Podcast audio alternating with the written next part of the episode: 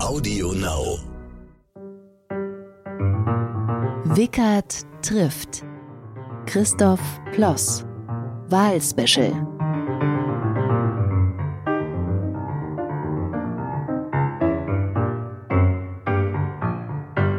Hallo, willkommen zu Wickert trifft. Wahlspecial natürlich. Wahlspecial, weil viele Leute sich immer wieder die Frage stellen, was bitteschön soll ich denn wählen?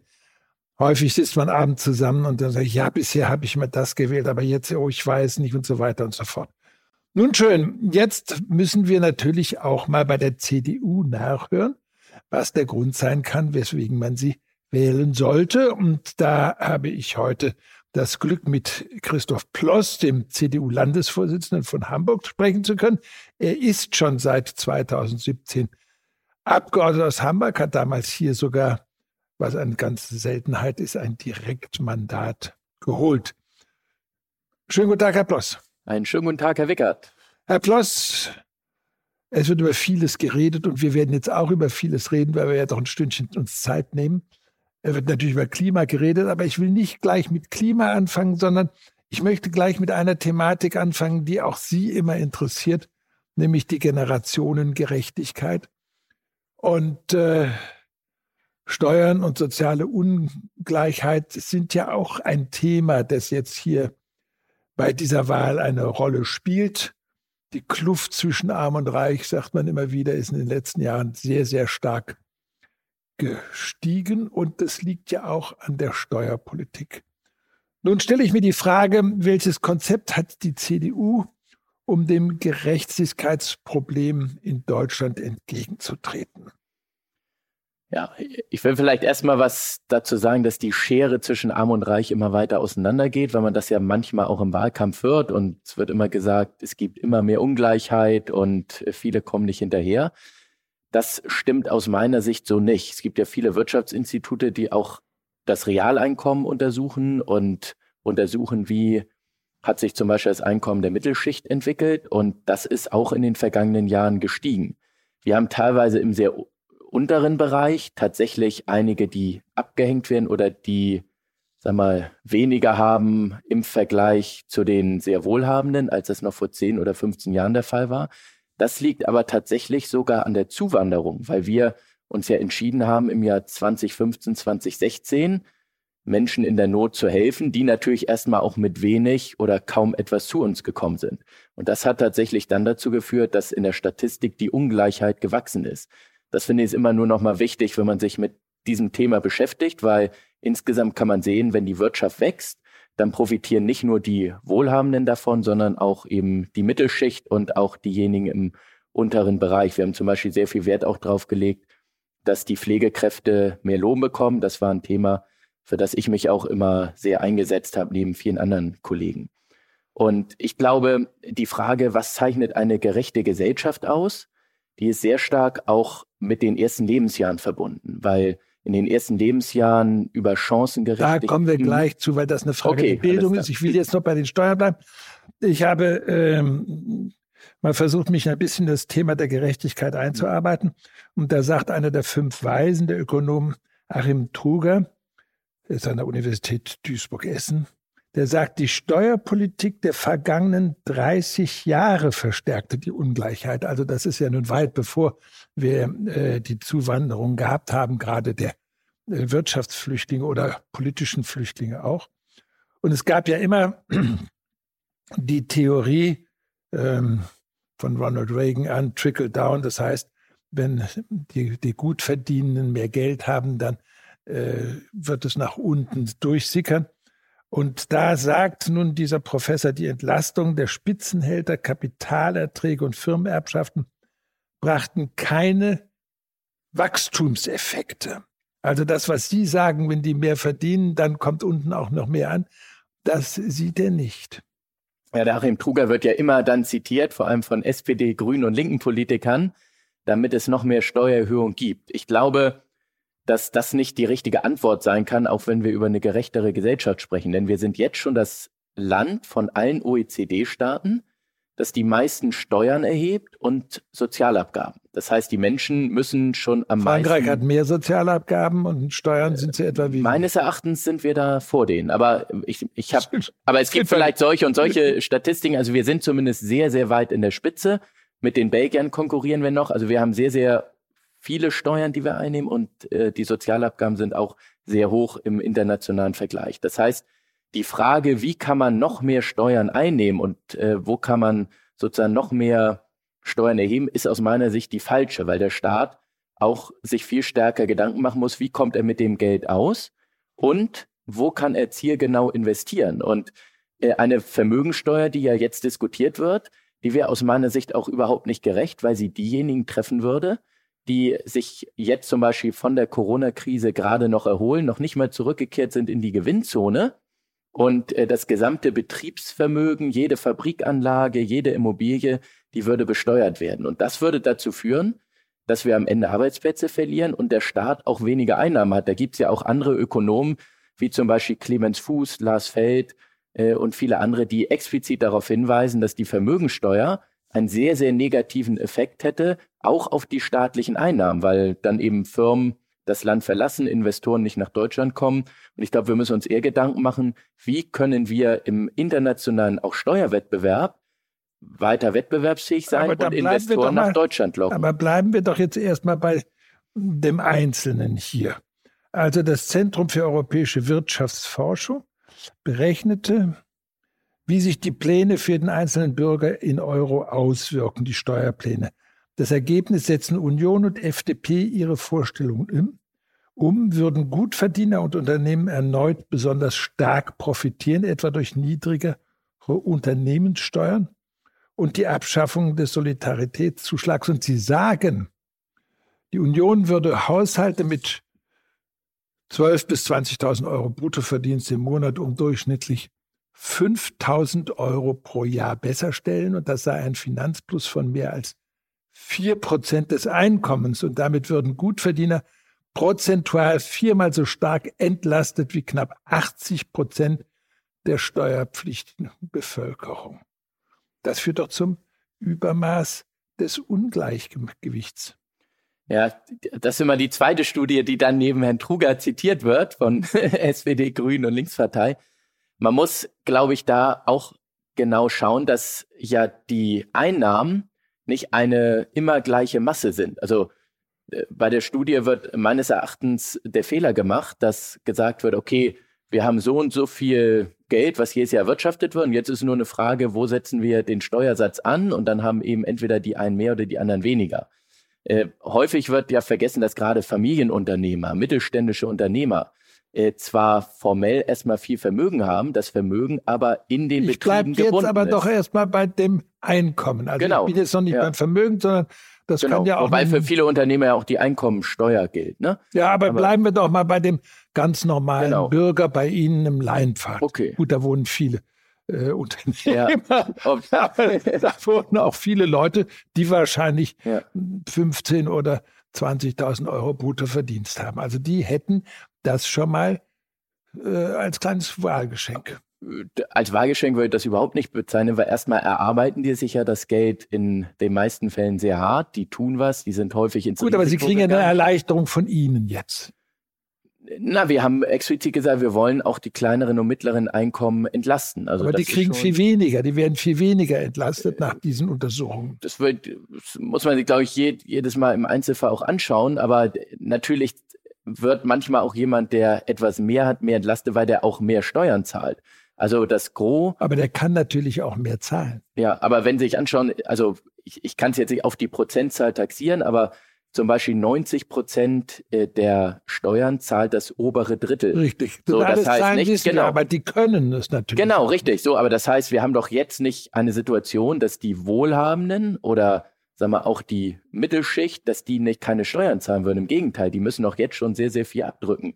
Und äh, ich finde, man muss irgendwann auch Grenzen ziehen, wenn wir, ob wir jetzt vor Frankreich sind oder knapp hinter Frankreich, lasse ich mal dahingestellt, aber wenn wir an der Spitze sind, was Steuern und Sozialabgaben sind, dann haben wir doch nicht die Frage, wo kann der Staat noch mehr Steuern erhöhen, sondern wir müssten doch eher gucken, wo kann man auch entlasten. Gut, aber hier sind wir natürlich gerade bei der Frage des Gerechtigkeitsproblems. Genau, und deswegen äh, will ich vielleicht nochmal den Bogen spannen, was bedeutet überhaupt Gerechtigkeit, weil es gibt, geht ja auch um Leistungsgerechtigkeit. Und meine Vorstellung von Gerechtigkeit ist nicht, dass wir immer mehr umverteilen und sagen, also die Gesellschaft ist nur dann gerecht, wenn immer mehr umverteilt wird, sondern es geht vor allem auch um Chancengerechtigkeit und dass alle Menschen unabhängig von ihrer Herkunft, nicht Migrationshintergrund, unabhängig von ihrem Geschlecht, gleiche Chancen schaffen und haben. Und das schaffen wir nur, indem wir sehr, sehr viel in Bildung investieren und vor allem auch in frühkindliche Bildung, weil in den ersten Lebensjahren eines da Menschen kommen wir gleich drauf, Chancen da bin ich ganz werden, Ihrer ne? Meinung auch.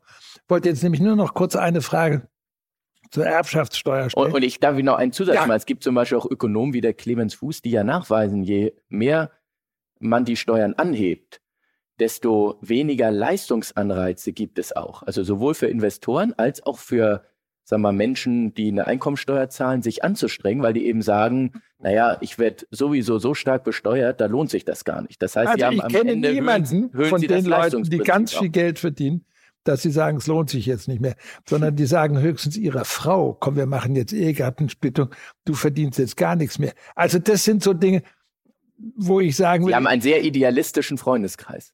nee, sondern ich habe einfach von Lust zum Tun, zu leisten. Das kommt getrieben. natürlich hinzu, aber Nicht? trotzdem, also es gibt ja auch, sag mal, äh, international Spitzenforscher, um die wir uns bemühen, internationale Manager, Ingenieure. Nicht? Wir sagen in jeder Debatte, die brauchen wir im Land. Und die gucken ganz stark natürlich auch darauf, was für Steuern muss man bezahlen. Na, nicht nur die gucken darauf, sondern natürlich auch diejenigen, die entscheiden, wo wollen wir unser Headquarter hinsetzen? Nach Deutschland, nach Berlin, nach Amsterdam, Paris oder nach Barcelona. Wo gehen die hin? Die gehen nach natürlich nach Amsterdam. So, jetzt aber, Aber noch, vielleicht ein, ein Satz noch auch dazu. Wir haben ein Drittel der gesamten Volkswirtschaftsleistung geht mittlerweile in den Bereich Soziales. Also die, das Ja. ist in den vergangenen Jahren immer weiter angestiegen. Und wenn jetzt die Behauptung aufgestellt wird, äh, der Staat sei sozial ungerecht, dann muss man sagen, Ja, da müssen wir doch woanders das ansetzen. würde ich aber nie sagen, muss ich Nee, genau, aber das war so ein bisschen das, was so auch bei Herrn Truger hervorkommt und auch Nein. bei einigen anderen. Das heißt, naja, Aber- irgendwie die Ungleichheit wächst, es aber- geht immer weiter Aber Herr auseinander. Ploss, da gucke ich mal eben auf eine Kurve, die zeigt, dass zur Zeit der CDU-Regierung zum Beispiel von Helmut Kohl der Spitzensteuersatz bei 57 Prozent lag. Also das ist ja erst gekürzt worden unter Schröder. Interessanterweise nicht. Das darf man also gar nicht so vergessen. Wo, aber wobei das- die Gesamtbesteuerung bei Kohl niedriger war. Ne? Also äh, man muss das dann, finde ich, in so einen Gesamtzusammenhang einordnen. Erstmal ist jetzt sozusagen die, die reale Steuerbelastung höher. Also bei Kohl wurde dann auch viel nicht gezahlt. Und zum Beispiel Thema Abgeltungssteuer, Kapitalertragssteuer, da zahlt man heute mehr als nicht damals zu Kohlzeiten. Zu Kohls Zeiten wurde das, äh, der Aktienkapital wurde wie, wie Einkommenssteuer, also viel mehr. Ja, aber es gab ja dann zum Beispiel nach zehn Jahren mussten sie gar keine Steuern auf Gewinne Ja. zahlen. Ne? Ja. Also sowas, wenn man das mit einberechnet, dann sieht das nicht mehr so Ich stark sehe, aus. es ist äußerst kompliziert. Aber jetzt wollte ich noch mal etwas sagen, ähm, dass wir also ja auch hören, die Parteien sagen, wir müssen die Erbschaftssteuer erhöhen, die anderen sagen nein. Und dann lese ich hier zwei Drittel jener Bürger, die seit 2018 mehr als 100 Millionen Euro erbten, das kann man sich gar nicht vorstellen, zahlten darauf null Steuern. Ist das gerecht? Also wenn wir über Steuern reden, dann finde ich, ist tatsächlich die Erbschaftssteuer eine Steuer, über die wir viel stärker reden sollten als über die Vermögensteuer. Ich will vielleicht mal ganz kurz erklären, warum. Weil bei der Vermögensteuer ist es so, dass die wirklich ja jeder zahlen muss. Die wird, da wird die Substanz besteuert, unabhängig auch davon, ob die Person, ob das Unternehmen Gewinn macht. Das heißt, ein Unternehmen, was sich jetzt gerade durch die Corona-Krise gekämpft hat, dabei ist, sich zu erholen, gesagt hat, ich halte trotzdem meine Mitarbeiter, weil ich äh, will, dass die ihre Familie ernähren können, da müsst, das müsste eine Vermögensteuer zahlen. Das wäre aus meiner Sicht nicht gerecht und unfair und würde gerade auch die Konjunktur, die wir ja jetzt wieder in die Gänge bekommen wollen, abwürgen. Deswegen halte ich von der Vermögensteuer gar nichts. Bei der Erbschaftssteuer ist so, dass ich glaube, dass wir eine niedrige Erbschaftssteuer brauchen, die für alle gleichermaßen gilt. Äh, Sie haben völlig recht mit der Statistik, die Sie eben hervorgeholt haben, dass einige gar keine Erbschaftssteuer zahlen, manche auch dann gute Steuerberater haben, sich davor drücken können und andere wiederum dann eine relativ hohe Erbschaftssteuer zahlen. Das sind dann einige wenige im Land. Und deswegen eine niedrige Erbschaftssteuer für alle wäre gerecht. Äh, sie muss eigentlich so ausgestaltet sein, dass zum Beispiel Familienunternehmen, die dann das Unternehmen in die nächste Generation geben, die auch verkraften können. Weil, wenn wir über Gerechtigkeit sprechen, natürlich wäre es streng genommen nicht gerecht, wenn man sagt, naja, es hängt davon ab, hat man jetzt das Glück, am Leinpfad geboren zu sein oder äh, vielleicht in einem Stadtteil, in dem es nicht so viel Geld gibt und in dem das Einkommen der Eltern nicht so hoch ist. Ne? Und dann hätte man eben schon qua Geburt einen sehr klaren Startvorteil, wenn man im, in Anführungszeichen im richtigen Stadtteil oder in der richtigen Familie geboren ist. Und deswegen glaube ich, ist die Erbschaftssteuer da tatsächlich der bessere Hebel, äh, aber von der Vermögensteuer halte ich gar nichts. Kommen wir zur schwarzen Null. Also die schwarze Null grundsätzlich wieder anzustreben oder muss man darüber überlegen, wie bezahlen wir notwendige Investitionen? Also die schwarze Null und äh, Schuldenbremse, die ja im Grundgesetz auch aus guten Gründen verankert ist, die hat ja genau das Ziel, dass sich die Politik, dass sich der Staat fragt, wo kann ich gegebenenfalls auch mal sparen und wie kann man auch eben priorisieren. Das ist ja sehr, sehr wichtig, wie ich finde, weil ansonsten würde das doch dazu führen, dass man immer sagt, naja, da brauchen wir noch mehr Ausgaben und in dem anderen Bereich auch. Aber keiner würde kritisch irgendwo Subventionen hinterfragen, irgendwelche Ausgaben, die nach dem Gießkannenprinzip verteilt werden, weil man sich mit niemandem anlegen möchte. Und das ist auf Dauer falsch, weil die zukünftigen Generationen dann diese Schuldenberge abtragen müssen. Diese Erfahrung hat man ja gemacht und deswegen gesagt, wir brauchen die Schuldenbremse. Und ich glaube, wir können sehr, sehr viel in klimafreundliche Technologien investieren, in die Infrastruktur. Es bedeutet eben nur, dass man die Prioritäten entsprechend setzen muss. Wo sparen wir dann?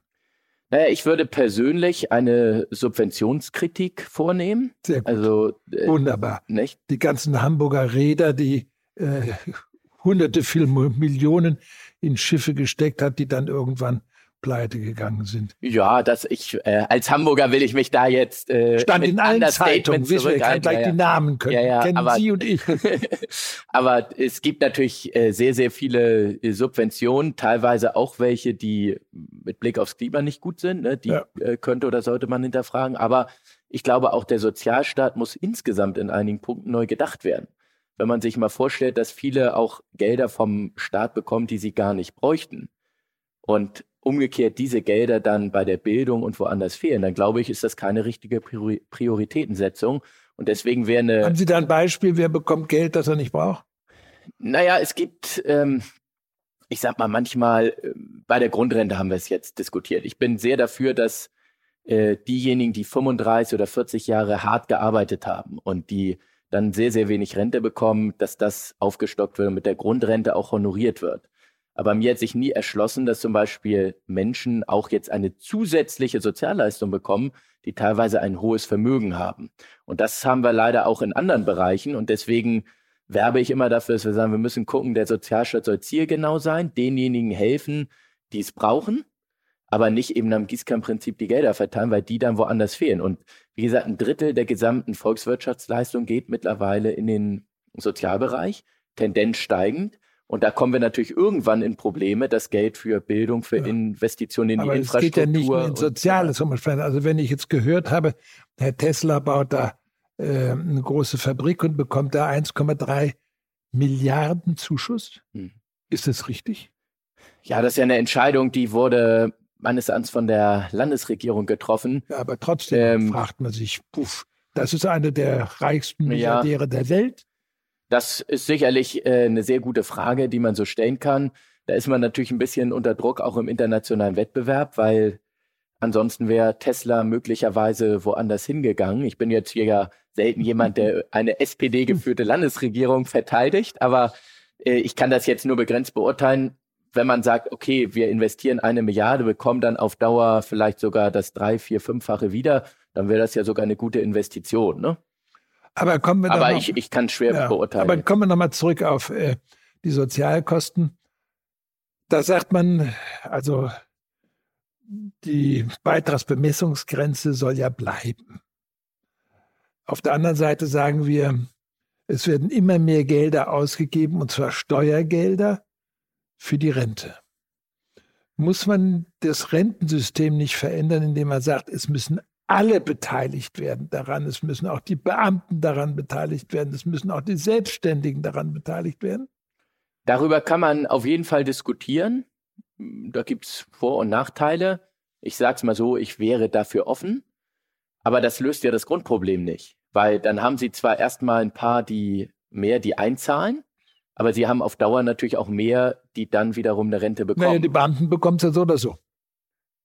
Ja, ja, also zahlen nicht ein, genau, aber sie aber genau, sie die kriegen wir, aber gut, auf gut, wenn Sie jetzt sagen, die, die Beamten müssten einzahlen und würden dann so eine Rente, eine Rente bekommen wie alle anderen, dann hätten die natürlich im Vergleich zu heute erhebliche Nachteile, die wahrscheinlich dann übers Gehalt auch wiederum ausgeglichen werden müssen. Also ich weiß nicht, ob der Staat da am Ende gewinnt. De facto ist das nur keine Lösung für die ganzen Herausforderungen bei den sozialen Sicherungssystemen, die Sie eben richtigerweise angesprochen haben. Weil am Ende ist es sonst eine Milchmädchenrechnung. Ne? Sie haben dann mehr, die einzahlen, aber am Ende auch mehr, die was ausgezahlt bekommen. Und deswegen glaube ich, wird man auf Dauer da über andere Punkte diskutieren müssen und nachdenken müssen. Das fehlt leider auch ein bisschen in diesem Bundestagswahlkampf. Man könnte die Bemessungsgrenze erhöhen. Ja, die wird ja auch regelmäßig angepasst. Äh, das ist äh, sicherlich richtig. Aber auch hier kommen wir ja zu dem Punkt, je weiter man die erhöht, desto mehr belasten sie Bürger und nicht diejenigen, die arbeiten. Und ich finde, diejenigen, die jetzt mit ihrer Arbeit Geld verdienen, die zahlen sowieso schon sehr viele Steuern und Abgaben. Also eigentlich ist in Deutschland die Besteuerung von Arbeit sehr, sehr hoch im Vergleich zu anderen Ländern. Kommen wir zum Klima. Und wenn man heute über Klima redet. schon, das wäre das erste Gespräch, in dem es nicht ums Klima geht. das einzige Gespräch, das ich geführt habe, wo es nicht ums Klima ging, war mit Herrn Habeck. Ah. Weil ich gesagt habe, mit dem brauchen wir über Klima nicht zu das reden. Ist, das sind ja. die anderen Fragen viel wichtiger. Aber wir kommen ja jetzt, äh, wenn wir sehen, so die, die ganze äh, Debatte. Äh, Klima, die hängt ja auch am Thema Mobilität. Und sie hängt daran Elektroauto. Ab wann brauchen wir keine Verbrenner mehr, frage ich Sie. Ich weiß gar nicht, ob wir überhaupt sagen können, wir brauchen keine Verbrenner, weil möglicherweise werden ja die Verbrenner auch klimaneutral. Und da wäre ich immer dafür, dass wir technologieoffen rangehen und nicht sagen, naja, weil man aus ideologischen Gründen keine Verbrenner möchte, verbietet man die. Äh, wenn die Verbrennertechnologie nachweisen kann, dass der Gesamtprozess CO2-neutral ist, dann wäre ich immer dafür, dass Verbrenner auch nach wie vor eine Rolle spielen. Neben Batterie und auch neben wasserstoffbetriebenen Fahrzeugen. Und wie könnte er CO2-neutral werden? Ja, es gibt ja jetzt schon sehr viele Forschungen an strombasierten Kraftstoffen, an E-Fuels, teilweise an Biokraftstoffen. Äh, das heißt, dass der Sprit oder der Treibstoff basiert dann nicht mehr auf Öl, sondern auf sauberem Strom. Also im Prinzip nicht der Wind, den wir hier an unseren Küsten haben, der ist dann der Treibstoff äh, für die Autos. Und dafür die ganze Produktion braucht man ja auch CO2. Das heißt, wenn dann CO2 abgegeben wird, dann haben wir am Ende im Idealfall einen klimaneutralen oder CO2-neutralen Prozess. Und wenn das nachgewiesen werden kann und die Forschung zeigt, dass das möglich ist, die ist teilweise da schon sehr weit, dann wäre ich immer dafür, dass man sagt, natürlich darf diese Technologie auch zum Einsatz kommen. Und zwar schon äh, auch aus einem weiteren Grund. Wir werden, selbst wenn wir alle E-Auto-Ziele für das Jahr 2030 erreichen, noch über 35 Millionen, vielleicht sogar 40 Millionen Pkw auf den Straßen haben, die mit der Verbrennertechnologie fahren.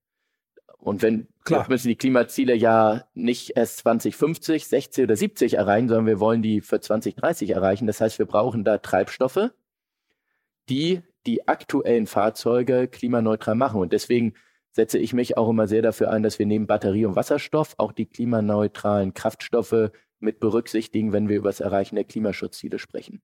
Da kommen wir natürlich zu der Frage, soll man auf der Autobahn 130 einführen? Ja, ich muss jetzt äh, sagen, es ist nicht mein persönliches Herzensthema. Ich habe selber, ich habe selber noch nie in meinem Leben ein Auto besessen. Also ich gehöre, ja, ja, ich gehöre überhaupt nicht zu denjenigen. Fahren Sie Rad? Ja, ich fahre Rad, ich gehe aber sehr viel auch zu Fuß. Äh, das finde ich ist immer super, weil man dabei dann manchmal auch Telefontermine äh, eintragen kann und kombinieren kann und äh, fahre auch viel mit der U- oder S-Bahn. Ne? Das, also ich nutze hier sehr viel den öffentlichen Nahverkehr. Das heißt, ich bin überhaupt nicht ein Autofreak und also nicht wie ein Lindner Porsche fahren. Nein, das ist, also ich muss sagen, da mache ich lieber was anderes, zum Beispiel Sport oder lese ein schönes Buch. Ähm, deswegen, also mein persönliches Lebensglück äh, hat da nichts mit einem schnellen Auto zu tun. Aber ich würde da anders rangehen. Ich würde sagen, wir haben doch heute sehr moderne äh, Technologien, die genau anhand der Begebenheiten vor Ort die Richtgeschwindigkeit ermitteln können. Das heißt, wenn wir jetzt einen Sonntagvormittag haben, an dem die Sonne scheint, die Fahrbahn ist frei, warum soll dann Herr Lindner nicht mit seinem Porsche schnell langfahren? Ne? Warum soll ich dem das nee, sagen? Es geht doch darum, CO2 zu senken. Ja, aber das ist wirklich ein reines Symbol. Äh, also die CO2-Einsparungen wären sehr, sehr, sehr minimal. Das ist nicht richtig. Bei Tempo 130 wären es wie viel warten Sie, lassen Sie mich. Jetzt kommt wahrscheinlich mit der Studie des Bundesumweltamtes. Ich weiß nicht, wer die gemacht hat, aber es sind 2,2 Millionen Tonnen CO2, die bei 130 eingespart werden können. Das ist doch eine ganze ja, wir Menge. Wir reden, glaube ich, über 0,15 und 0,2 Prozent. Ne, ja, das ist aber schon eine Menge. Ja, also das, das ist dann immer die Frage, wie weit schränke ich die Freiheit ein? Ähm, ich könnte auch sagen, gut, wenn keiner mehr in Urlaub fliegt oder sagen wir, die Mobilität sehr stark eingeschränkt wird, dann äh, spare ich noch viel mehr CO2 ein. Wir haben ja immer eine Abwägung gut, zwischen Freiheit ja, und anderen Punkten. Na gut, aber Deutschland ist das einzige Land, das die Freiheit ähm, des ja. Schnellfahrens hat. Ich fahre gerne in anderen Ständen. In Amerika ist es wunderbar, wenn man da so langsam und entspannt fahren kann. In Frankreich gibt es inzwischen äh, Regeln, da kann jedes Departement selber festlegen, wie mhm. schnell die Leute auf der Autobahn fahren dürfen. 130 genau. oder bis zu 100. Und es ist wahnsinnig entspannt. Also, wie gesagt, ich bin gar nicht jemand, der sagt, es muss die ganze Zeit gerast werden. Im Gegenteil. Wir haben aber übrigens hier in Deutschland ja auch bei, ich meine, circa 80 Prozent der Autobahnabschnitte ein Tempolimit. Also ja, aber das ist das Verrückte. Wissen Sie, Sie fahren ja. 130 und dann haben Sie wieder zwei Kilometer mhm. freie Fahrt und dann kommt 120.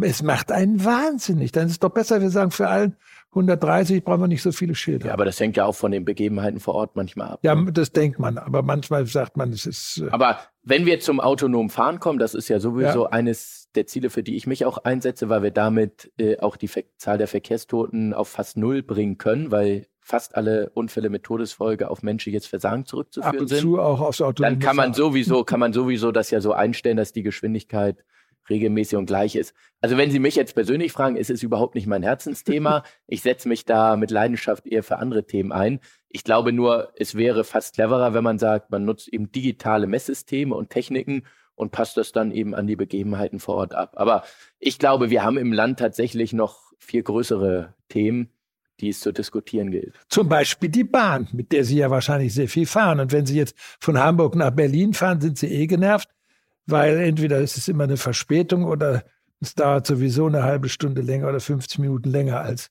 üblich, weil die Schiene wieder repariert werden muss. Und da stelle ich mir die Frage, sollte man bei dem Deutschen Bahn nicht Trennung trennen zwischen dem Verkehr und der Schiene? Trennen zwischen dem zwischen der Schiene selbst und dem, dem Verkehr. Also Sie meinen Personenfernverkehr und Güterverkehr, oder? Nein, nein. Also den, den, den Verkehr, ich meine damit Personenverkehr oder Güterverkehr, den betreibt man, den betreibt hm. die Bahn. Und es gibt ein eigenes Unternehmen, das äh, kümmert sich um die Schiene. Und durch die, dann hätte man. Ach, Trennung Netz und Betrieb. Trennung, ja. Sehen hm. Sie, Fach, Fachmann. So sagen wir das im Verkehrsausschuss. ja, aber dann, dann kriegt man eigentlich das, was Sie doch haben wollen eigentlich, nämlich Wettbewerb auf der Schiene. Ja, ich bin da gar nicht äh, so abgeneigt. Äh, ich, wir haben jetzt eigentlich auch schon aufgrund allein der EU-Vorgaben äh, Richtlinien, dass es einen Wettbewerb auf der Schiene geben muss. Also es gibt ja zum Beispiel den Flixtrain als ja. neulich äh, die Lokführer gestreikt haben. Da bin ich dann mit dem Flixtrain gefahren. Ja, also, und das ist das Interessante. Flixtrain hatte den, den Tarifvertrag nämlich schon ja. unterschrieben, den die Bahn erst nach mehreren Streiks ja, unterschrieben hat. Ja, das äh, ist nochmal ein anderes Thema. Da will ich mich jetzt gar nicht in diese Tarifkonflikte groß einmischen. Aber Ähm, in der Tat ist das eine sehr, sehr spannende Frage. Ähm, ich glaube, es gibt schon einige Argumente dafür, dass man das trennt, aber ich will ein Gegenargument zu bedenken geben. Wir haben jetzt sehr, sehr ambitionierte Ziele für den Schienenausbau. Wir haben so viel für die Finanzierung vorgesehen wie noch nie zuvor. Und wenn man jetzt wieder eine komplette Organisationsdebatte anfängt und viel rauslöst, neu strukturiert, verlieren sie natürlich auch viel Zeit. Das ist ein Gegenargument. Ne? Wenn man sagt, man möchte jetzt sehr schnell und massiv die Schiene ausbauen, dann wird das wahrscheinlich mit der jetzigen Struktur erstmal einfacher und schneller gehen. Das ne? also nach der jetzigen Struktur. Da will ich das Beispiel geben, wo ich sagen werde, das äh, erklärt doch, warum wir bitte schön das ganz schnell aufheben sollten. Im Jahre, ich glaube, es ist 1982, im letzten Jahrhundert. Bin ich noch nicht mal geboren. sehen Sie, da hat die Bundesrepublik mit der Schweiz einen Vertrag geschlossen, dass die Strecke zwischen Mannheim und Basel ganz schnell wird, damit die dann von Basel durch diesen irgendwelchen Alpentunnel wunderbar mhm. die Lastwagen transportieren kann. Ähm, die Bundesrepublik hat es nicht geschafft bis heute. Das sind also 40 Jahre fast, das zu machen, sondern sie sagt jetzt, wahrscheinlich werden wir im Jahre 2042 soweit sein. Das sind 60 Jahre, um so ein Ding zu bauen. Wenn wir aber eine, ein Unternehmen hätten, das nur für die Schiene zuständig ist, wären wir wahrscheinlich vor 20 Jahren fertig gewesen. Das ist nicht ganz richtig. Also jetzt geben Sie mir eine richtige Steilvorlage, um nochmal auch den äh, Grünen eins mitzugeben. Weil das Problem, was wir tatsächlich in Deutschland haben, das ist, dass Schienenprojekte und auch andere Infrastrukturprojekte viel zu lange dauern. Also ein durchschnittliches Schienenprojekt dauert 20 Jahre von also der Planung acht, bis zum Bau. Ne? Ja, aber, aber 1982. Genau, ja, das ist jetzt ein Ex kaum noch. nee, das ist genau, das ist ein Extrembeispiel so. Und deswegen hatten wir ja als äh, CDU, ich, wir haben selber hier aus Hamburg heraus eine Initiative gestartet, weil wir ja mit dem Hamburger Hauptbahnhof und auch vielen Bahnverbindungen ein wirkliches Logistikdrehkreuz sind für äh, auch ganz Europa. Ja. Und haben gesagt, wir müssen einfach schneller planen und bauen. Und da haben wir jetzt einige Initiativen erfolgreich in den Bundestag auch eingebracht. Zum Beispiel, dass mehr Planungspersonal zur Verfügung gestellt wird, dass die Digitalisierung der Behörden beschleunigt wird, also da Genehmigungsprozesse automatisiert werden. Damit spart man schon mal Zeit. Wir müssen aber auch dann an heiße Eisen wie zum Beispiel das Verbandsklagerecht ran, weil wir immer wieder erleben, dass einige Verbände wichtige Infrastrukturprojekte beklagen, es zu Dauerklagewellen kommt. Und das können wir nicht nur nicht hinnehmen, weil es den Wirtschaftsstandort beschädigt, sondern auch, weil wir natürlich mehr Schienenprojekte und auch mehr Infrastruktur Na, Strom brauchen und all das für Erreichen der Klimaschutzziele. Genau, Strom äh, werfen Sie völlig zu Recht äh, ein. So, das heißt, wir müssen daran. Und dagegen sperren sich zum Beispiel die Grünen. Also im Bundesrat ist das bisher häufig an den Grünen gescheitert, dafür eine Planungsbeschleunigung zu sorgen. Und deswegen kann ich nur sagen, wer Klimaschutz wirklich ernst nimmt, der muss auch Infrastrukturprojekte schneller planen und bauen können. Weil ansonsten haben wir solche Negativbeispiele, die äh, Sie eben benannt haben, ja, noch in die, vielen anderen Bereichen. Muss, ne? Ja, wir haben ja, ich meine, der, der Flughafen in Berlin, der ist deswegen ja. immer wieder blockiert worden, weil die äh, Kontrollbehörde äh, nicht in der Lage war, das immer zu kontrollieren. Und wenn sie in der Lage waren zu kontrollieren, gab es schon wieder neue Maßstäbe, wie jetzt äh, das alles gelten sollte. Und äh, kann man dann nicht einfach sagen, okay, sozusagen die, auch die Bürger klagen. Das muss irgendwie sehr viel schneller gehen. Und wahrscheinlich muss genau der Punkt. Also wofür wir uns einsetzen und da kämpfen wir eben mit den äh, Grünen drum, dass wir sagen, wir wollen nicht die Bürgerrechte aushebeln. Im Gegenteil, wir sind in einem Rechtsstaat. Jeder soll die Möglichkeit haben, sich einzubringen, Anregungen zu geben, gegebenenfalls auch zu klagen. Nur muss das zu Beginn eines Prozesses passieren und dann muss irgendwann auch entschieden werden. Und im Moment ist es so, wir haben das hier in Hamburg bei der Elbvertiefung erlebt. Da gab es vier, fünf, sechs, sieben, acht äh, Klagen, immer wieder neue Klagewellen. Nach sechs Jahren, nach sieben Jahren wurde ein neues Thema rausgezogen. Und einige gehen sogar ganz taktisch vor und holen dann äh, immer wieder einen neuen Joker raus, weil dann sagen, dann sind wir wieder zwei, drei Jahre vor Gericht. Und das finde ich, kann man nicht hinnehmen. Deswegen absolut richtiger Punkt. Wir müssen äh, das Verfahren so konzentrieren, dass Klagen nur zu Beginn möglich sind und dann muss entschieden werden und gebaut werden. Ja, das bedeutet aber, es muss dann schnell entschieden werden. Genau, richtig, richtig. Aber Dafür da, setze ich mich ja auch ein. So, ja. aber es gibt ja ein Problem, die Behörden, die brauchen ewig. Ein praktisches Beispiel, das ich selbst miterlebt habe. Da hat jemand ein Haus renoviert und hat den Antrag gestellt, ob er da unten eine Garage reinbauen kann. Nach zwei Jahren wird das Haus fertig. Weitere drei Jahre später kam die, die, die Absage der Baubehörde. Da stellt man sich doch fasst man sich doch an den Kopf. Und das ist natürlich ein ganz großes Problem, dass die Behörden nie fertig werden mit irgendwelchen Anträgen. Muss man da nicht sagen, das Prinzip, was nach sechs Wochen nicht genehmigt ist, ist angenommen?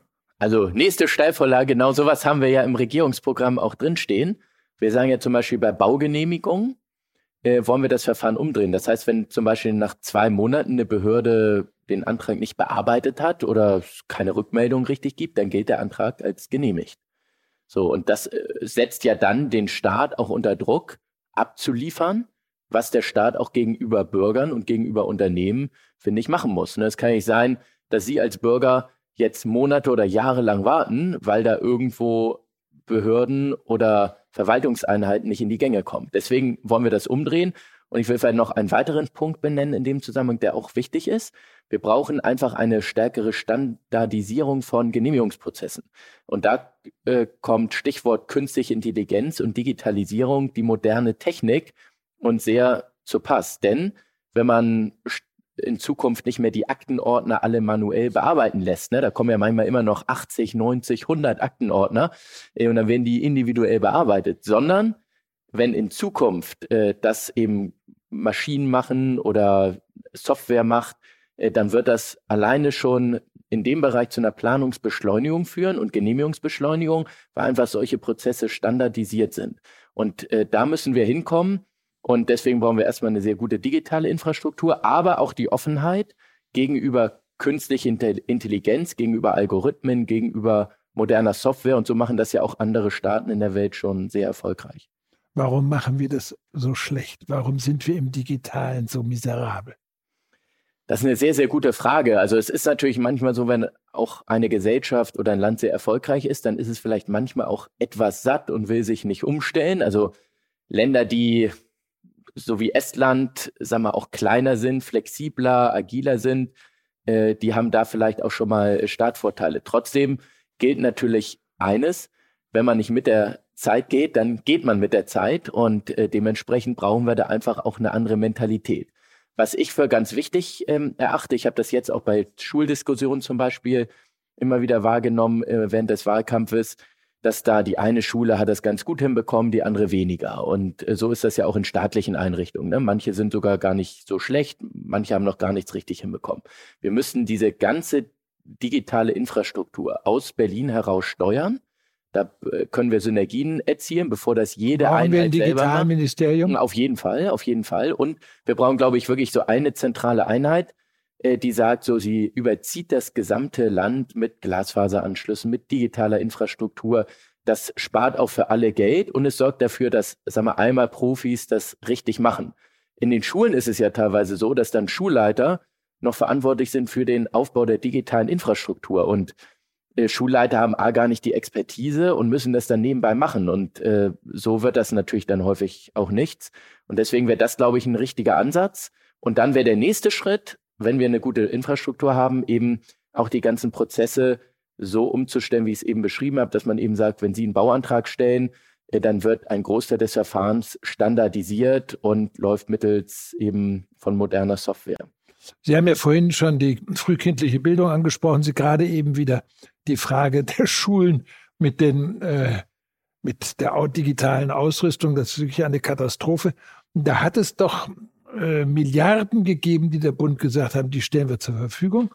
Das einzige Bundesland, das relativ viel abgerufen hat, das war Hamburg, nämlich die haben etwa 33 Prozent des Geldes, das ihnen zusteht, abgerufen.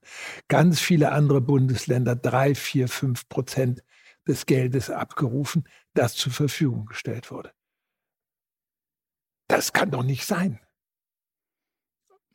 Das waren jetzt, darf ich nochmal fragen, welcher Topf war das genau? Der Topf, ähm, ich glaube, drei Milliarden Gelder digitale Ausrüstung für Schulen. Ah, für die digitale Infrastruktur, ja. Ich, ich kenne jetzt nicht die genauen Zahlen der Bundesländer.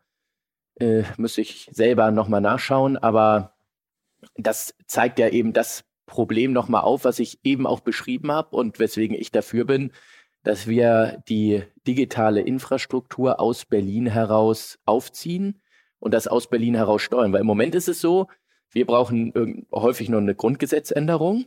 damit wir überhaupt die Gelder bereitstellen dürfen. Das ist ja in dem ja, Fall auch geschehen. Aber Herr Ploss, ganz wichtig. Hm. Sind Sie für die Grundgesetzänderung, das sozusagen den Bildungsföderalismus ein bisschen beschränkt? Muss ja sein. Ja, ja, ich wäre ich wär zumindest, was die digitale Infrastruktur angeht, sehr dafür. Also, dass man eben sagt, aus Berlin heraus steuert man das Ganze, dann geht's A schneller, wir haben es einmal zentral erledigt und wir haben vor allem sehr viel Synergieeffekte, weil die Zahlen, die Sie eben benannt haben, zeigen ja wirklich das Beispiel. So, dann beschließen wir manchmal was im Bundestag, dann können die Länder das abrufen und in vielen Fällen dauert das oder passiert gar nichts. Und die Bürger erwarten ja zu Recht, dass möglichst die Gelder schnell ankommen. Denen ist ja völlig egal, ist jetzt Berlin zuständig, ist das Bundesland zuständig, ist die Kommune zuständig. Und deswegen brauchen wir, glaube ich, wenn wir diskutieren über die Frage, wie können wir den Föderalismus neu denken, äh, auch da eine neue Verortung der Zuständigkeiten. Und ich wäre sehr dafür, digitale Infrastruktur zentral zu steuern, dann aber wiederum äh, das, sag mal, digitale Mindset, wie es so schön im Neudeutschen dann heißt, oder ich sag mal, der äh, das digitale Profil äh, der Schulen, dass das vor Ort gemacht wird. Das sollte nicht aus Klar. Berlin herausgesteuert werden, weil wir haben ja zum Beispiel hier in Hamburg sehr viele unterschiedliche Schulen, altsprachlich humanistische, wir haben musikwissenschaftliche Schulen, naturwissenschaftliche und die müssen alle ihr Profil auch auf die Digitalisierung hin ausrichten und im Übrigen sich dieses Profil auch regelmäßig Gut, neu dann brauchen die aber wahrscheinlich Fachleute, die ihnen helfen dabei. Ja, wobei das ist, finde ich, schon etwas, was heute auch Schulleiter und Lehrer drauf haben müssen. Müssen, äh, aber sie haben es nicht drauf. Also nee, genau, deswegen ist sehr wichtig, also bei den Jüngeren, äh, glaube ich, ist das schon anders. Ne? Die sind ja da sehr fit. Äh, und bei älteren Kollegen, da sind deswegen natürlich auch Fortbildungen sehr wichtig, weil das einfach heute sehr, sehr wichtig ist, äh, dass das an den Schulen Praxis ist. Und äh, ich, ich kenne das selber. Ich habe äh, hier auf dem Joanneum Abitur gemacht. Da wurde das ist ein altsprachlich-humanistisches Gymnasium. Wir haben Latein und Griechisch gelernt und dann wurde aber das Profil oder die Lehrpläne wurden auch immer natürlich aktualisiert. So, und so müsste das auch im Falle der Digitalisierung sein. Also, dass man sagt, so, was könnte man möglicherweise für neue digitale Formate machen? Wie kann man auch moderne Lernsoftware nutzen, damit zum Beispiel Schüler ihre Stärken stärken können oder auch Schwächen ausmerzen können. Also ich glaube auch die Zeit des Frontalunterrichts, so wie wir das noch aus unserer Schulzeit kennen, 45 Minuten steht vorne ein Lehrer. Ah, die ist aber bei die uns ist vorbei. Die ist schon die ist vorbei. Genau. Ja. Und das wird auch zunehmen, sondern man wird auch durch moderne Software, durch künstliche Intelligenz immer stärker individuell lernen können und damit eben auch eigene Schwerpunkte bilden können. Gut, aber das Wichtige ist, wenn wir jetzt mal anfangen, Sie haben ja selber von der frühkindlichen Bildung gesprochen. Äh, ich sehe da ein Riesenproblem bei uns. Da sind, äh, pardon, wenn ich jetzt wieder mit den Franzosen komme, die Franzosen uns Meilen voraus. Ähm, dort arbeiten 75 Prozent der Frauen inzwischen, weil sie es können. Und dort hat Macron die Schulpflicht ab drei Jahren eingeführt. Das bedeutet natürlich erstmal Kindergarten. Aber deswegen Pflicht, damit alle Französisch lernen. Und das wäre natürlich etwas ganz Wichtiges, dass wir auch sehr früher, sehr viel früher anfangen müssen. Denjenigen, die, die, die aus Elternhäusern kommen, die kein fließend Deutsch sprechen, dass die besser Deutsch können. Es werden ja, glaube ich, jetzt schon ein Jahr bevor die Kinder eingeschult werden, so Sprachtests gemacht. Mhm. Aber reicht das? Also da sprechen Sie, glaube ich, einen ganz, ganz äh, wichtigen Punkt an, äh, weil in den ersten Lebensjahren eines Menschen entscheidet sich der weitere Werdegang. Das heißt, wenn Menschen mit sieben, acht, neun Jahren jetzt in Deutschland nicht richtig Deutsch können oder in Frankreich nicht richtig Französisch, dann wird es ganz schwer, dass die überhaupt noch einen richtig guten Schulabschluss machen, ihre Ausbildung abschließen, geschweige denn, dass die dann irgendwann an die Universität vielleicht gehen oder auch eine gute Handwerkerausbildung machen. Die sind vorher schon häufig vom rechten Weg abgekommen. Und deswegen äh, brauchen wir wirklich äh, genau auch das, was Sie eben für Frankreich äh, geschildert haben. Man kann jetzt über das genaue Alter immer diskutieren, ne, ob es jetzt drei, dreieinhalb oder vier Jahre sind. Äh, aber es gibt ja auch Untersuchungen zum Beispiel von amerikanischen Psychologen, äh, dass Kinder im Alter von vier oder fünf Jahren häufig schon in einer wohlhabenden Familie mit Akademikerhaushalt dort häufig 30 Millionen Wörter mehr gehört haben als Kinder, in, sag mal, bildungsfernen Schichten oder Kinder aus äh, Familien, in denen es nicht so viel Geld gibt. Mhm. Und da gibt es allein schon eben aufgrund der Geburt sehr, sehr große Unterschiede. Und daher sind diese Sprachtests und auch Sprachförderung sehr wichtig. Ich glaube auch, wir müssen die Kitas in Deutschland noch umbauen und umwandeln hin von Einrichtung zur Betreuung eines Kindes hin zu so einer Art Bildungsanstalt, dass die Kinder dort schon neugierig gemacht werden aufs Lernen, dass die Kinder, äh, ich sage es mal in Anführungszeichen, so erste Forschererlebnisse haben, sich mit so kleineren Problemen schon beschäftigen und einfach neugierig werden, auch die nächsten Lernschritte äh, zu machen und genau, was Sie richtig eben gesagt haben, natürlich auch die Sprache lernen. Wir haben ja in deutschen Großstädten, Hamburg beispielsweise über 25 Prozent, in Bremen und Berlin über 40 Prozent Kinder, in denen Deutsch nicht mehr die erste Sprache ist im Haushalt und in denen häufig auch gar nicht mehr richtig Deutsch gesprochen wird. So, das heißt, diese Kinder haben schon einen unglaublichen Nachteil gegenüber anderen Kindern, die eben aus einem Akademikerhaushalt stammen oder aus einem Haushalt, in dem das der Standard ist. Und deswegen muss man genau da ansetzen. Und wir haben ja eben über den Sozialstaat auch gesprochen. Ich glaube, es wäre viel, viel besser, wenn man sagt, die Gelder, die teilweise jetzt, teilweise nach dem Gießkannenprinzip milliardenfach ausgeschüttet werden, dass wir die genau in diesen frühkindlichen Bildungsbereich investieren. Also so nach dem Motto, lieber früh investieren, anstatt später teuer zu reparieren. Wobei äh, man ja immer sagt, dass was nicht in die Bildung geht, das geht später in den Sozialetat. Genau, also die Investitionen in Bildung sind wirklich diejenigen, die sich nicht nur deswegen rentieren, weil man den Menschen Lebenschancen schafft und eine chancengerechtere Gesellschaft, sondern das Ganze lohnt sich auch volkswirtschaftlich, weil eben der Staat am Ende auch sehr, sehr viele Sozialausgaben spart. Ne? Also das bedeutet das, ja aber, dass wir sehr viel mehr Leute, Kindergärtner oder Gärtnerinnen haben müssen. Das bedeutet aber eigentlich auch, dass wir mehr Lehrer brauchen. Also als komme ich wieder auf Macron, ähm, der hat, ähm, als er im Wahlkampf war 2017 gesagt, an Brennpunktschulen darf eine Klasse nicht größer sein als zwölf Kinder. Wir werden Klassen halbieren. Ich werde 120.000 neue Lehrer anstellen. Und er hat das Programm sofort angefangen, und müssen wir das nicht auch machen? Müssen wir nicht gerade in Brennpunktschulen hier in, in Hamburg, ähm, der, der Schulsenator hat mir mal gesagt, es gibt hier äh, Schulen, wo 80 Prozent Kinder sind, die äh, zu Hause nicht Deutsch sprechen und die haben nach vier Jahren auch noch nicht gelernt zu lesen, zu schreiben. Da müssen wir doch die Klassen halbieren. Da muss viel mehr gemacht werden, damit die besser betreut werden. Ist ein völlig richtiger Ansatz. Ne? Da, das ist eben irgendwann eine Frage der Finanzierung und deswegen komme ich nochmal auf das zurück, was ich eben gesagt habe. Ne? Wenn wir am Ende einen sehr, sehr teuren Sozialstaat haben, der eben auch viele Gelder unreflektiert ausgibt, dann sind das eben Gelder, die genau für sowas fehlen. Und ich wäre immer der Meinung, das lieber genau dort zu investieren, dass man sagt, wir können zum Beispiel die Klassen dort von der Größe her halbieren, wo es notwendig ist weil eben einige vielleicht noch eine stärkere individuelle Betreuung bräuchten. Also deswegen absolut richtiger Punkt. Wenn wir von der Familie sprechen und wenn wir von den sozial Schwachen sprechen, dann redet man im Augenblick sehr viel von der Miete auch. Da gibt es diejenigen, die für eine Mietbremse sind. Was ist Ihre Antwort auf, die Leute müssen Miete bezahlen können?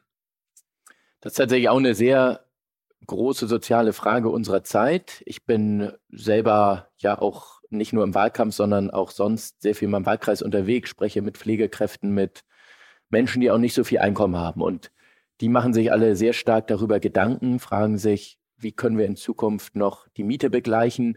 Wo bekommen wir auch eine neue Wohnung her, wenn wir eine Familie gründen? Nicht? Die können das dann vielleicht als Single oder wenn die alleine wohnen oder mit ihrem Partner wohnen, gerade noch so stemmen. Aber wenn man dann zwei, drei Kinder hat, dann wird es schon sehr, sehr schwierig. Und ich glaube, die beste Antwort ist, wir müssen den Wohnungsbestand in Deutschland deutlich erhöhen, das Angebot vergrößern, weil dann insgesamt natürlich auch der Druck weicht und man Druck rausnimmt äh, auf die immer, steigen, immer steigenderen Mieten. So, das heißt, äh, wenn wir schaffen, ich sag mal so zwischen 300.000 und 400.000 Wohnungen im Jahr zu bauen, dann glaube ich, wären wir bald so weit, dass wir zumindest keine großen Mietsteigerungen mehr sehen. Und da muss aber ein großer Teil davon auch äh, sozial. Und soziale, ich würde genau, ich würde immer auf eine Mischung setzen. Das heißt, äh, sozialen Wohnungsbau, auch frei finanzierten Wohnungsbau, weil irgendwo muss es ja auch dann alles finanziert werden. Teilweise auch genossenschaftlich finanzierten Wohnungsbau. Ich glaube, die Mischung ist sehr gut und macht dann auch den Charme der Quartiere aus, weil wir wollen ja am Ende auch nicht Quartiere haben, in dem nur Wohlhabende sind und ähm, immer die, die gleichen Leute wohnen. Und auf der anderen Seite haben wir vielleicht irgendwo dann eine Ghettobildung. Das tut ja auch dem Zusammenhalt der Gesellschaft nicht gut. Deswegen wäre das äh, die Lösung. Aber wir brauchen eines. Wir brauchen mehr Bauland dafür, was wir auch als CDU ausweisen wollen. Da haben wir auch jetzt schon vor einiger Zeit entsprechende Beschlüsse im Bundestag gefällt. Und auf der anderen Seite kommen wir auch hier wieder zum Thema, wie können wir schneller planen und bauen? Ne? Das, was wir vorhin in unserem Gespräch schon erörtert hatten. Also wir brauchen schnellere Baugenehmigungen, deswegen Digitalisierung der Behörden.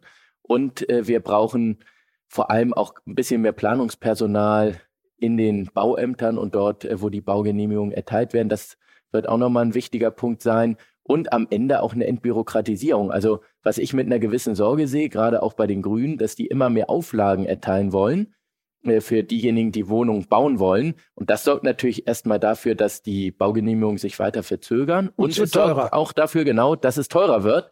Und äh, irgendwie muss ja auch finanziert werden. Also wenn man sagt, äh, naja, ein Investor rechnet es durch und sagt, wenn ich unter neun Euro oder unter zehn Euro Miete nehme, dann mache ich Minus am Ende, dann wird ja keiner investieren. Und dementsprechend muss man auch darauf achten. Aber ich glaube, bauen, bauen, bauen ist die beste Antwort, wovon ich überhaupt Dauert nichts, natürlich, weil ja, aber es wird ja jetzt teilweise auch schon viel gebaut und äh, es ist nicht so, dass da nichts passiert wäre. In den äh, Großstädten, in denen gebaut wird, sieht man ja auch, dass es zu einer gewissen Entlastung kommt. Wir sehen aber dort, wo man nicht baut, äh, da gibt es große Probleme, wie zum Beispiel Berlin, die ja diesen Mietendeckel eingeführt haben. Da ist äh, der, da sind die neu gebauten Wohnungen massiv eingebrochen. Da kann man richtig sehen, ab der Einführung ging es äh, rasant nach unten. Mit der Folge erstmal, dass diejenigen, die eine günstige Wohnung suchen, gar keine mehr in Berlin bekommen. Die kriegen die bestenfalls noch im Umland. Und es sorgt vor allem auch dafür, dass Jüngere, die jetzt beispielsweise zum Studium nach Berlin gehen, gar nicht die Chance haben, eine Wohnung zu bekommen. Auch äh, für diese Menschen ist das sehr unfair. Und deswegen glaube ich, ist Bauen, Bauen, Bauen die einzige Lösung, um dieses Problem in den Griff zu bekommen. Kommen wir mal zum Thema innere Sicherheit. Das ist ja doch ein Thema, das die Leute sehr beschäftigt. So, da kann man sagen, also Polizisten zum Beispiel, da gibt es dann welche, von denen man sagt, äh, die sind doch sehr rechts abgedriftet. Aber dann redet man mit denen und dann stellt man fest, bei denen gibt es zum Beispiel einen großen Frust. Die verhaften einen Drogendealer, bringen ihn zum Gericht. Das Gericht lässt ihn gleich wieder laufen, gibt keinen Haftgrund. Und irgendwann ist ein Polizist einfach so weit, dass er sagt, warum mache ich das Ganze immer? Also wie können wir diesen Frust, wie können wir diese Situation verändern? Deswegen brauchen wir einen starken Rechtsstaat. Also erstmal muss die Politik sich klar hinter die Polizei stellen. Auch damit geht das ja häufig schon los. Ähm, ich erlebe häufig grüne Linkspartei, vor allem auch teilweise Sozialdemokraten in einigen Ländern, die dann noch als erstes äh, nach irgendwelchen Krawallen der Polizei die Schuld in die Schuhe schieben wollen. Das finde ich ist genau das falsche Signal für Polizisten, die sowieso äh, mit dem mit der Gesellschaft teilweise Fremde sich in den Stich gelassen fühlen, die, die zu Recht auch sagen, es kann doch nicht sein, dass wir unseren Kopf hinhalten und niemand stellt sich hinter uns und wir machen hier einen wichtigen Dienst für die Menschen im Land. So, deswegen finde ich es immer eins ganz wichtig, sich erstmal hinter die Polizei zu stellen. Das nächste ist, dass man natürlich dann äh, auch einen Rechtsstaat braucht, der klar das Recht durchsetzt gegenüber Gewalttätern, gegenüber Kriminellen und der kein Pardon walten lässt. Und da haben wir leider immer wieder Beispiele, Sie haben ja eben auch äh, eins benannt, dass bei vielen auch ein Ungerechtigkeitsgefühl erwächst. Ne, es gibt ja nicht nur soziale Ungerechtigkeit, sondern auch andere Formen von Gerechtigkeit oder Ungerechtigkeit. Und äh, deswegen finde ich, brauchen wir eine Law and Order Politik, äh, für die ja die CDU auch steht. Ja, aber dann brauchen wir dann mehr Richter.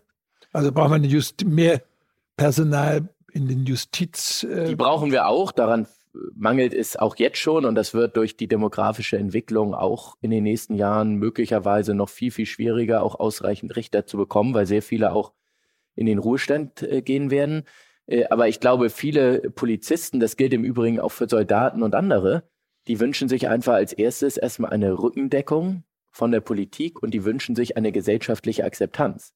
Und wenn, ich sag mal, Soldaten, wenn Polizisten teilweise auch noch beschimpft werden für den wichtigen Dienst, den sie für die Gesellschaft tun, dann ist doch völlig klar, dass irgendwann die Menschen sagen, was soll das? Ähm, und viele sagen, ich fühle mich im Stich gelassen.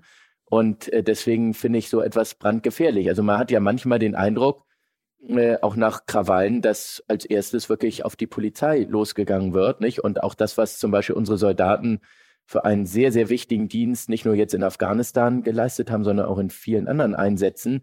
Äh, das finde ich, sollte man auch seitens der Politik, auch seitens der Gesellschaft immer wieder thematisieren. Wenn ich dann höre, dass gerade so in der linken Szene Soldaten manchmal als Mörder tituliert werden, dann muss ich sagen, da bekomme ich wirklich äh, ja richtig Wut, wenn man das hört. Also das, das geht gar nicht. Und deswegen ist, man muss an unterschiedlichen Punkten ansetzen. Rücken stärken, eben auch ein Schwerpunkt, was die Investitionen angeht, in die Sicherheitsorgane und gleichzeitig aber auch zum Beispiel die Polizisten in die Lage versetzen, dass sie mithalten können mit Kriminellen, äh, weil viele haben, sind digital auf dem neuesten Stand und manche Polizisten müssen immer noch mit dem Zettel und dem Block arbeiten und schreiben dann irgendwas auf. Und so, was geht natürlich in den 2020er Jahren auch nicht mehr.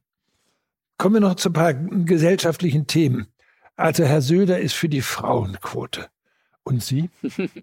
also, also mein Schluck Wasser. So, äh, also ich bin persönlich äh, gegen Quoten jeglicher Art, weil ich glaube, dass Quoten sehr ungerecht sind und auch sehr ungerecht sein können und Quoten auch in eine gesellschaftlich falsche Richtung führen. Denn es geht am Ende dann in erster Linie darum, welches Geschlecht hat eine Person, wenn man über Migrantenquoten zum Beispiel redet, geht es darum, hat man Migrationshintergrund oder nicht. Es gibt ja auch Quoten, die sich zum Beispiel nach dem Alter richten.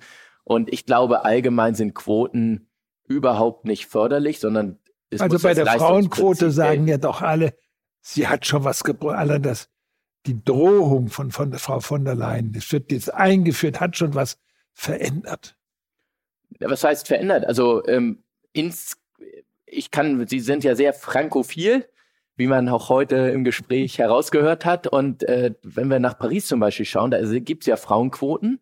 Die hat zum Beispiel dazu geführt, dass die Stadt Paris mal eine Strafe zahlen musste, weil sie zu viele Frauen in der höheren Verwaltung eingestellt hatte. Und da hieß es, nee, das ist jetzt nicht mehr 50-50 Parität. Und äh, dann gab es Strafgeld. Also das kann, finde ich, nicht die Lösung sein. Und wenn man das mal auch aufs Individuum runterbricht, dann bedeutet das doch, wenn irgendwo eine Position ausgeschrieben wird und man sagt, da darf sich jetzt nur eine Frau bewerben, dass sie alle Menschen ausschließen. Na, das sagt die, die Quote ja nicht. Die Quote sagt, so. na, die Quote sagt ja nicht, es darf sich jetzt nur eine Frau bewerben. Es wird aber die Folge sein, wenn Sie sagen, Sie brauchen beispielsweise auf der Position wegen der Quote eine Frau. Also Sie, sagen wir, Sie haben Vorstand. Das ist nie auf Positionen beschränkt, sondern das heißt immer Mixtur. Ja, aber es geht ja um Nachbesetzung. Also nehmen Sie ja. an, ein Vorstand besteht aus drei Männern und genau. Sie haben eine Drittel Frauenquote. So, und dann scheidet jemand aus und dann war ein Mann extrem fleißig, ist um 5 Uhr aufgestanden, hat 16 Stunden gearbeitet, äh, alles gegeben und der möchte sich bewerben auf die frei werdende Stelle. Und dann heißt es, nee, aufgrund der Frauenquote sind Sie raus. Pech gehabt. Das ist, finde ich, nicht gerecht. So, und äh, dementsprechend finde ich, äh, werden Quoten immer dazu führen, dass man häufig auch individuelle Chancen zerstört und vor allem öffnet man auch die Büchse der Pandora. Denn es gibt ja jetzt schon die ersten Diskussionen auch über eine Migrantenquote. So, und sie können im Prinzip für immer mehr Gruppen auch weitere Quoten festlegen. Und irgendwann haben sie dann, sagen wir, eine Mischung, dann sagen sie, sie suchen jetzt den Mann mit Migrationshintergrund zwischen 30 und 40 Jahren. Na gut, Jahren. jetzt übertreiben Sie. Na, was heißt bewusst. übertreiben? Nein, nein, gar nicht bewusst. Also, das ist doch Weil jetzt kommen wir ja zu dem Problem. Aber ist doch logisch. Sie könnten auch sagen, genau, aber Sie können, Sie könnten auch sagen, ähm, wir haben beispielsweise, ich glaube, ein so fast 30 Prozent der Menschen in Deutschland, oder 25 Prozent ungefähr, haben schon einen Migrationshintergrund. Na gut, aber, aber und das, die werden auch nicht abgebildet. Und ja, so. Das und wo, diskutiert aber keiner. Genau, das, es gibt schon die ersten Diskussionen. Also ja, aber die kommen doch. Also das ist doch die logische Folge. Wenn ich jetzt sage, ich möchte die Gesellschaft immer eins zu eins abbilden, dann geht es ja am Ende um Ergebnisgleichheit und nicht mehr um gleiche Chancen. Und deswegen will ich vielleicht an der Stelle mal einen für mich wichtigen Unterschied deutlich machen. Wir brauchen aus meiner Sicht gleich Berechtigung, aber nicht gleich Stellung. Das heißt, gleiche Chancen, gleiche Rechte für alle. Ich bin sehr dafür, dass Ungerechtigkeiten, wo sie bestehen, abgebaut werden. Für mich wäre deswegen zum Beispiel ist sehr wichtig, dass wir die Vereinbarkeit von Familie und Beruf verbessern, weil ich sehe das bei vielen Frauen jetzt so in meinem Alter, sagen wir mal so Anfang 30, Mitte 30 sind oder nicht Ende 20, die eine Familie gründen wollen.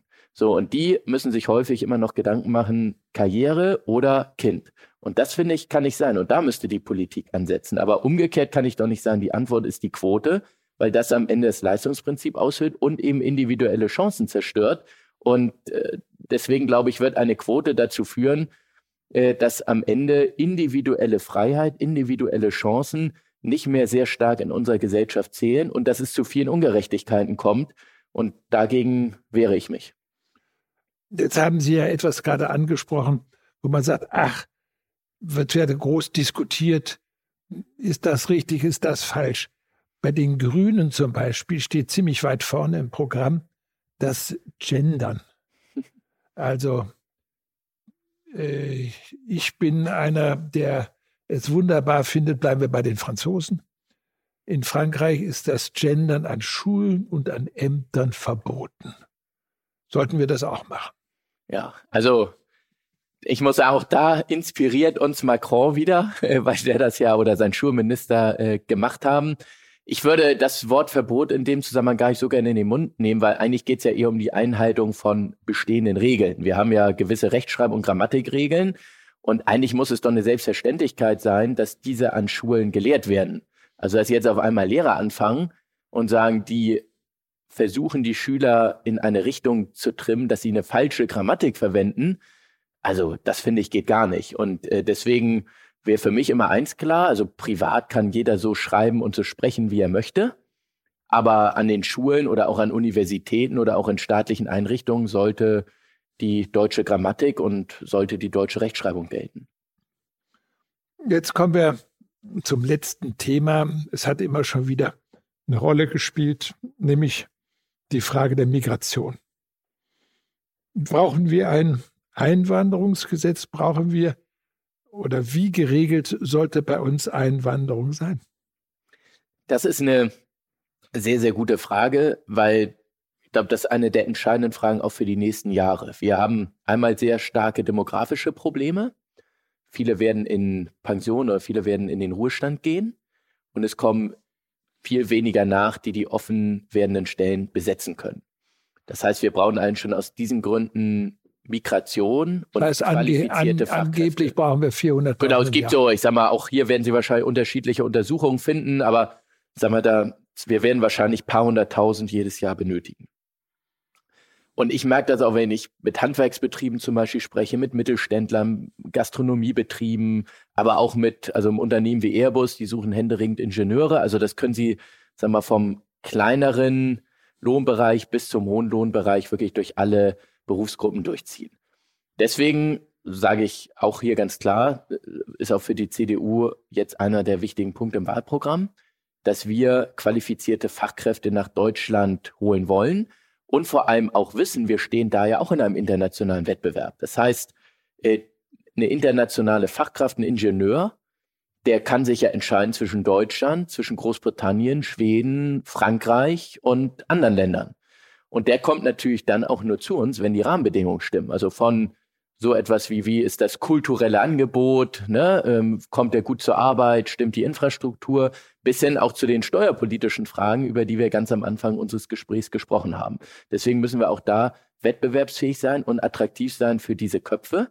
Ich glaube aber, dass wir auf der anderen Seite auch sehr deutlich machen müssen, äh, dass nicht einfach jeder hier nach Deutschland kommt. Das hat ja auch dann dazu geführt, dass wir diese teilweise sehr harten Diskussionen im Jahr 2015, 2016 erlebt haben, die bis heute ja immer noch schwelen und anhalten.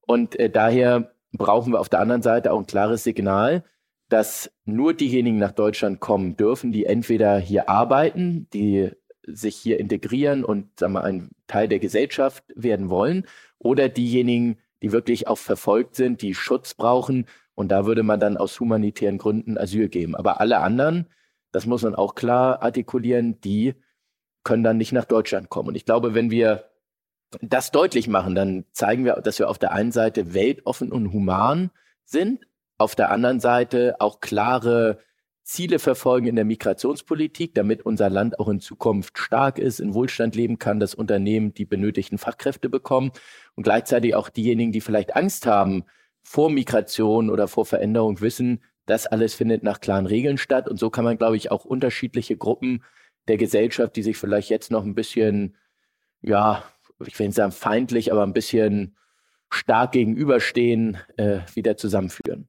Ich möchte Ihnen jetzt was ganz Gemeines äh, zur, zur Auswahl stellen. Wenn ich Sie frage, ich gebe Ihnen jetzt drei Begriffe vor. Welches ist der wichtigste? Freiheit, Gleichheit, Brüderlichkeit. Oh, Sie, also Sie sind ja sehr durch Frankreich geprägt. ich glaube, in den nächsten Jahren wird Freiheit ein sehr, sehr wichtiger Begriff sein, weil ich mit gewissen Sorgen sehe, dass die Freiheit in vielen Bereichen immer stärker ausgehöhlt wird und nicht mehr selbstverständlich wird. Und wenn die Freiheit, das zeigt auch ein Blick in die Geschichte, die wird meistens nicht von einem Tag auf den anderen abgeschafft. Oder es ist jetzt nicht so ein Lichtschalter, den man ausknipst, sondern es passiert häufig auch schrittweise. Und da müssen wir, glaube ich, auch als Gesellschaft in Deutschland sehr stark aufpassen, dass die Freiheit nicht immer weiter ausgehöhlt wird. Deswegen würde ich bei dieser Auswahl sagen, die Freiheit, die setze ich ganz weit nach oben. Vielen Dank, Herr Plus. Danke für die Einladung.